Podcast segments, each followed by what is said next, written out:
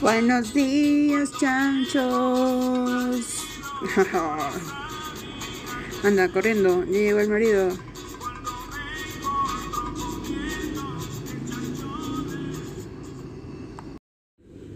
Hola chanchos, ¿cómo están? Yo soy Romina y bienvenidos a Palo el Chancho. La semana pasada no estaba muy presente, amiguex, van a disculpar, porque la verdad que la vida, este, en febrero por lo menos, la vida en febrero siempre ha sido un poco pendex para mí, la verdad. Pero ya este febrero es como que bien extraño, ¿me entienden? O sea, bien, bien palta, bien, bien horror, bien horror. Así que muchas gracias por estar aquí. Como ya habrán visto en el título, hoy vamos a hablar de vacunas, amarillismo y comunicación o antivacunas, amarillismo y comunicación, como logre ponerlo al final. Este, igual ya tenía que tocar alguno de estos puntos, pero también quiero este, saludar a nuestro amigo César Joana. Gracias César por darnos también una idea para lo del chancho. Y yo creo que es bien importante que estemos chequeando estas cosas hoy, ya que, uy, esos, esos, esos camiones, esos camiones. Espérenme porque mi computadora ya saben que es media, media gil, no sé qué está haciendo. Aquí tenía ya unas cosillas de las que vamos a hablar. Bueno, la vaina primero es de que me ha reído un montón con todas esta, con todos los memes que he visto sobre la vacuna porque han estado bien cague de risa. Yo creo que antes ya habíamos tenido el ataque de los antivacunas y creo que voy a explicar cómo se dio todo esto también al, a lo largo de, de este pequeño episodio del chancho, ¿no? Pero yo no sé si a ustedes les ha pasado alguna vez porque este me acuerdo que una vez no sé qué me pasó, pero de pronto todo mi cuerpo estaba lleno de ronchas, así unas ronchas, no sé, unas eran rojas, otras eran como que panes blancos, así le decía a mi mamá, con panes, ¿ya? Entonces me llevaron al hospital. Pero en cinco minutos yo ya estaba en el hospital, me llevaron al toque, mi vieja me llevó al toque, ya era grande, ¿no? Tenía mis 18, supongo, menos quizá. Entonces llego al hospital y el doctor me revisa todo, ¿no? Me dan una receta y cuando me da la receta y yo leo todo lo que me había recetado, le dije, oiga doctor, o sea, ¿usted es imbécil o, qué? O sea, ¿por qué me va a recetar esto? ¿Qué chucha le pasa? Usted está coludido completamente, obviamente, con la OMS y todos esos horribles con el nuevo orden mundial. Así que, ¿sabe qué, doctor? Por favor, me estaría cambiando la receta en este momento. Entonces el doctor se quedó así como que verde, ¿me entiendes? Y diciendo, esta pendeja, ¿de dónde salió? Y obviamente, cada vez que hemos ido al doctor, tendríamos que hacer esto, ¿no? O sea, porque ¿qué nos estarán dando? O sea, quién sabe si tiene chips, agua, ¿me entiendes? O sea, y no es por burlarme, la verdad, un poco, sí, amigos, pero, o sea, cuando tú vas al doctor, no le dices ni mierda. O sea, el doctor te da tu receta y tú bien tranquilo te vas al fucking Inca Pharma, que no deberían. Vayan a boticas este, normales, no a cadenas imbéciles. Bueno, la verdad es de que no le dices nada, ¿no? O sea, simplemente vas, te compras la medicina y vas a ver que en 10 días o 15 días vas a estar mejor y punto, ¿no? Básicamente eso es lo que siempre pasa en muchos de los casos. Hay veces en donde ya hay enfermedades que son medias pendex o enfermedades que parecían tener este los síntomas de algo, pero había sido otra cosa. Pero esos son casos muy, muy, muy, muy raros, ¿no? Todos los que hemos ido al doctor, huevones, Absolutamente todos los que hemos ido al doctor hemos aceptado nuestra receta tranquilamente y hemos ido a la farmacia a comprar. En ningún momento nos hemos puesto como huevones a decirle al doctor, no, pero es que mire, que bla, bla, bla. Eso no pasa. ¿Por qué? Porque nosotros solemos tener confianza en esta gente. ¿No? O sea, es lo mínimo que podemos esperar de un doctor. Definitivamente hay médicos que están ahí por las huevas, como en muchísimas otras carreras que de verdad el título lo tienen, pez pero de adorno, de los que vienen con el chisito. Y, o sea, de verdad tenemos que fijarnos en dónde poner nuestra confianza, ¿no? Yo creo que si en algún momento todos caemos al hospital, le vamos a decir, oiga, doc, por favor, ayúdenme. Entonces lo que yo busco de él es esto, ¿no? Y es muy extraño que se haya dado todo esto con lo de las vacunas, este, antes. Y es muy extraño que se esté dando ahora, pero yo creo que tengo por ahí unos caminos que podemos seguir para tratar de entender cómo es que ha sucedido toda esta huevada. Ya, primero tenemos a nuestro pata Wikipedia, que no lo hemos estado utilizando hace mucho, ¿ah?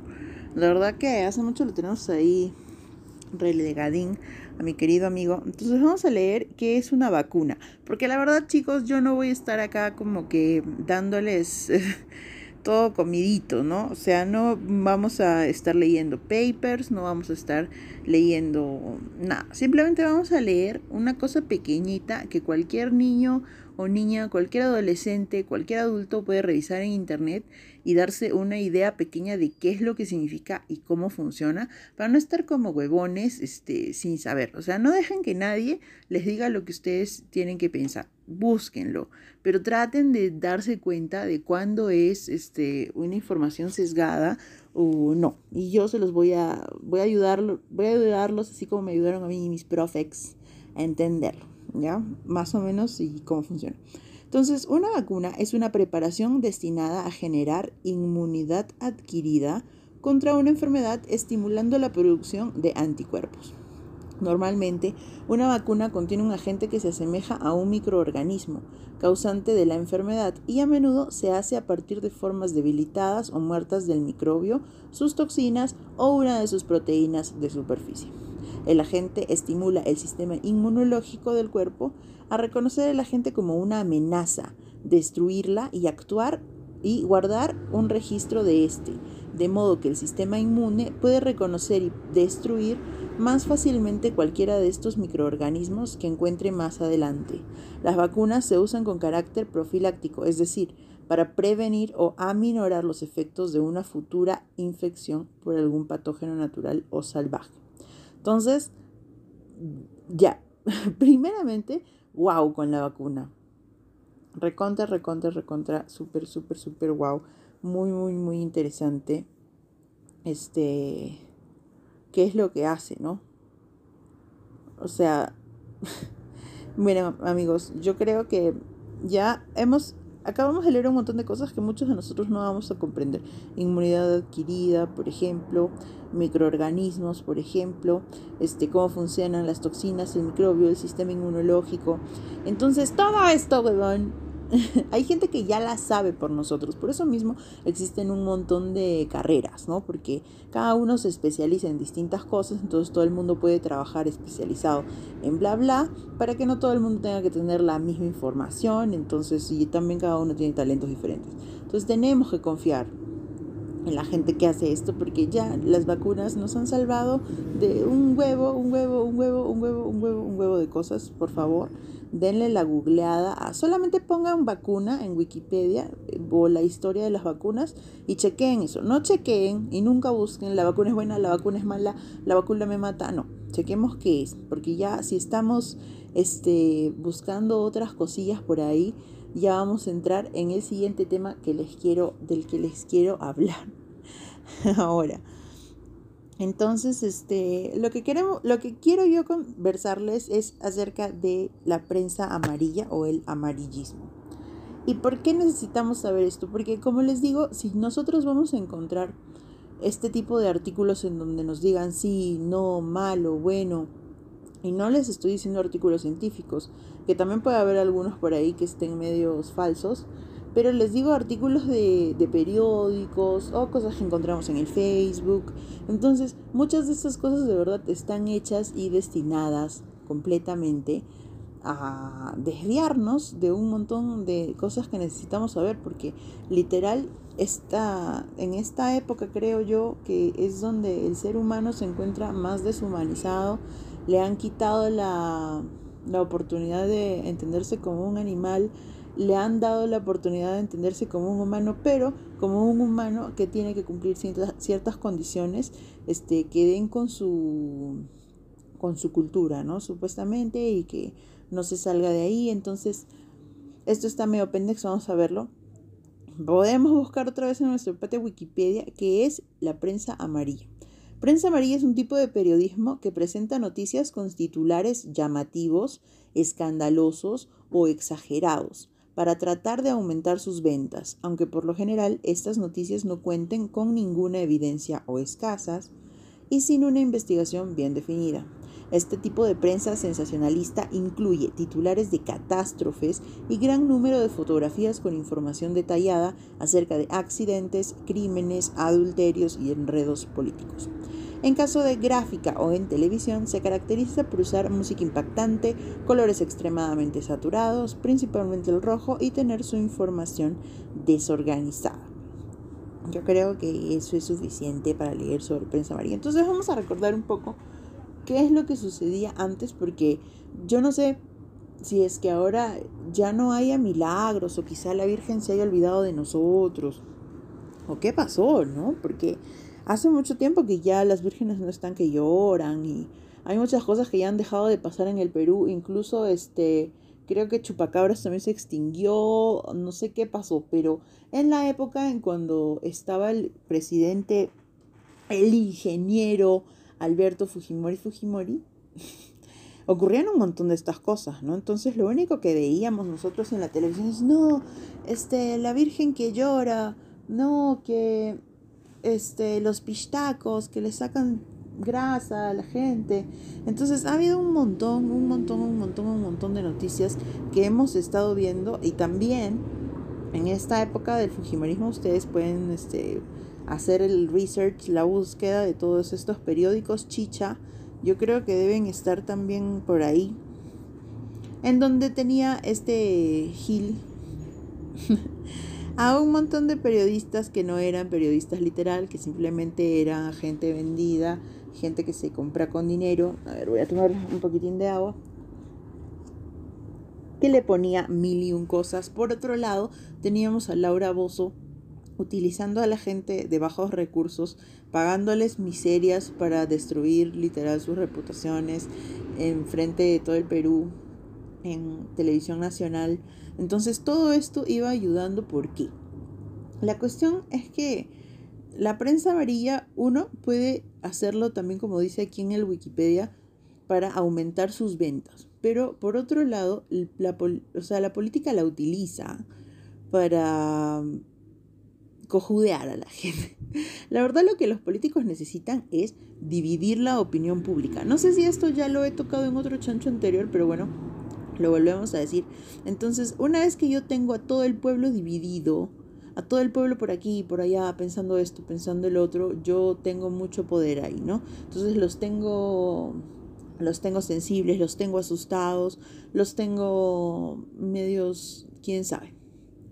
Entonces, y es ahí donde actúa esta, esta política basura, obviamente aunada con el amarillismo, con la prensa amarilla, y empiezan a, a hacer de la noticia lo que a ellos se les da la gana. Por ejemplo, ¿qué pasa con, vamos a buscar aquí, miren, así, así como que en tiempo real, teorías de conspiración. Entonces, muchas de estas teorías de conspiración que también creo que he dicho esto este, en algún momento, mm, en alguno de los episodios, tienen mucha, mucha base muchas tienen bastante sentido y muchas tienen muchísimas, o sea, muchísima información real. Lo que pasa es que está mezclada con información eh, falsa, ¿no? Entonces esto es lo que nos hace como que pensar. Por ejemplo, ¿dónde está esto?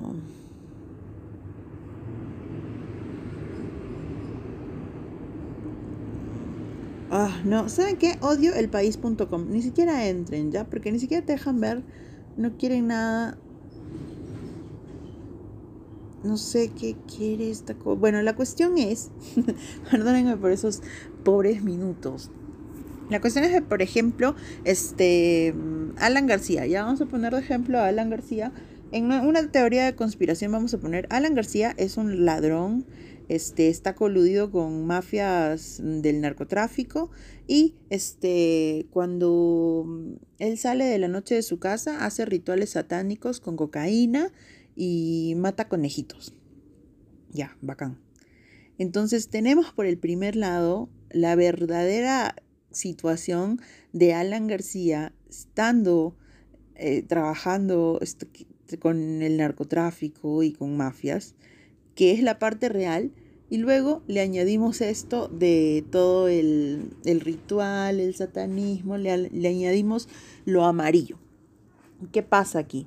O sea, hay mucha gente que obviamente se lo cree, no, no creo que sean todos, pero hay, obvio no, pero ahí son un grupito que de verdad se cree todo esto porque no sé, quizá no conocen un poco mejor la realidad, ¿no? Y tienden a o les gusta también como que todo esto del misterio. Pero la situación es de que a ellos mismos, no a los conspiranoicos, sino a los creadores de este tipo de noticias, les conviene mucho que todo lo, referido a que Alan García trabaje con el narcotráfico se vea como ridículo, se vea como una estupidez, se vea como algo que nunca sucedería. O sea, ¿qué, ¿de qué mierda me estás hablando? O sea, rituales con conejos. Entonces, esto ya hace que esta noticia se pierda, ¿no? Que se vaya perdiendo así en el tiempo. Entonces que nadie hable de eso porque supuestamente queda en ridículo. Entonces eso es lo que pasa muchas veces con las teorías de conspiración, porque de verdad hay muchas cosas que sí están sucediendo, pero ya al agregarles ese tinte amarillo, puta, está... nos arruina, pues, ¿no? Nos arruina bastante la situación, pucha, nunca pude... Nunca pude entrar a esta a, esta, a este artículo. Bueno, no importa. La cuestión entonces es de que ahora que nosotros hemos tenido esta crisis, esta tremenda catástrofe que es el COVID-19, que yo le sugeriría, yo le sugeriría bastante tomarla en cuenta y tomarla en serio porque dudo mucho que de verdad se hayan mandado con tremenda orquestada a nivel mundial para cerrarlo todo, porque la verdad que creo que roban mucho más cuando el mundo está funcionando y no están todos como que con los ojos en la tele, con los ojos en qué están haciendo los políticos, ¿no? Así que yo puedo decir, yo creo que sí, que debemos cuidarnos un montón, ya que si es que está sucediendo, pues está sucediendo. La cuestión es que para nosotros, este, a la hora en que no, cuando, una vez que salimos del colegio, ya no tenemos más, bueno, salimos de la universidad quizá, cuando terminamos los estudios, ya no tenemos a nadie que sea nuestro guía en la vida, ¿no? Que nos esté enseñando las cosas, ya no tenemos un maestro, no tenemos un tutor. Entonces, ¿quién viene a suplir esta situación. O sea, igual esto pueden buscarlo en papers. de ahí lo saco todo también porque estaba haciendo unos trabajos sobre eso. Y viene, el, quien viene a hacer el trabajo de tutor es la prensa, ¿no? Y todos los medios que tenemos ahora, incluidas redes sociales, que está jodidísimo por ese lado, ¿no? Antes en la época de mi viejita solamente tenían la tele, la radio, como en la sucesión pues, de, de los profesores y nuestros guías y whatever. Pero ahora tenemos muchísimo más. Entonces hay un montón de gente diciéndonos qué es lo que está sucediendo. Pero, este, así como cuando hay algún, como hablábamos antes de que puede que hayan algunos doctores que de verdad, bueno, unos médicos que de verdad tengan la, la bata por las huevas y el título por las huevas, existen muchísimos, muchísimos periodistas, entre comillas, como por favor, sea, Philip Butters está en la televisión y ni siquiera tiene un título de periodista, no es nadie y simplemente está hablando, hablando ahí ya. Entonces hay muchísima gente en la televisión está sentadita ahí para decirnos a nosotros ciertas cosas y esto no se puede dar así. Por ejemplo, lo que les puedo ayudar con esto, podemos buscar acerca de, de periodismo ambiental y también de comunicación de riesgo. Entonces nosotros tenemos que saber cómo comunicar acerca de una catástrofe, ¿no? ¿Qué es lo que tenemos que decir?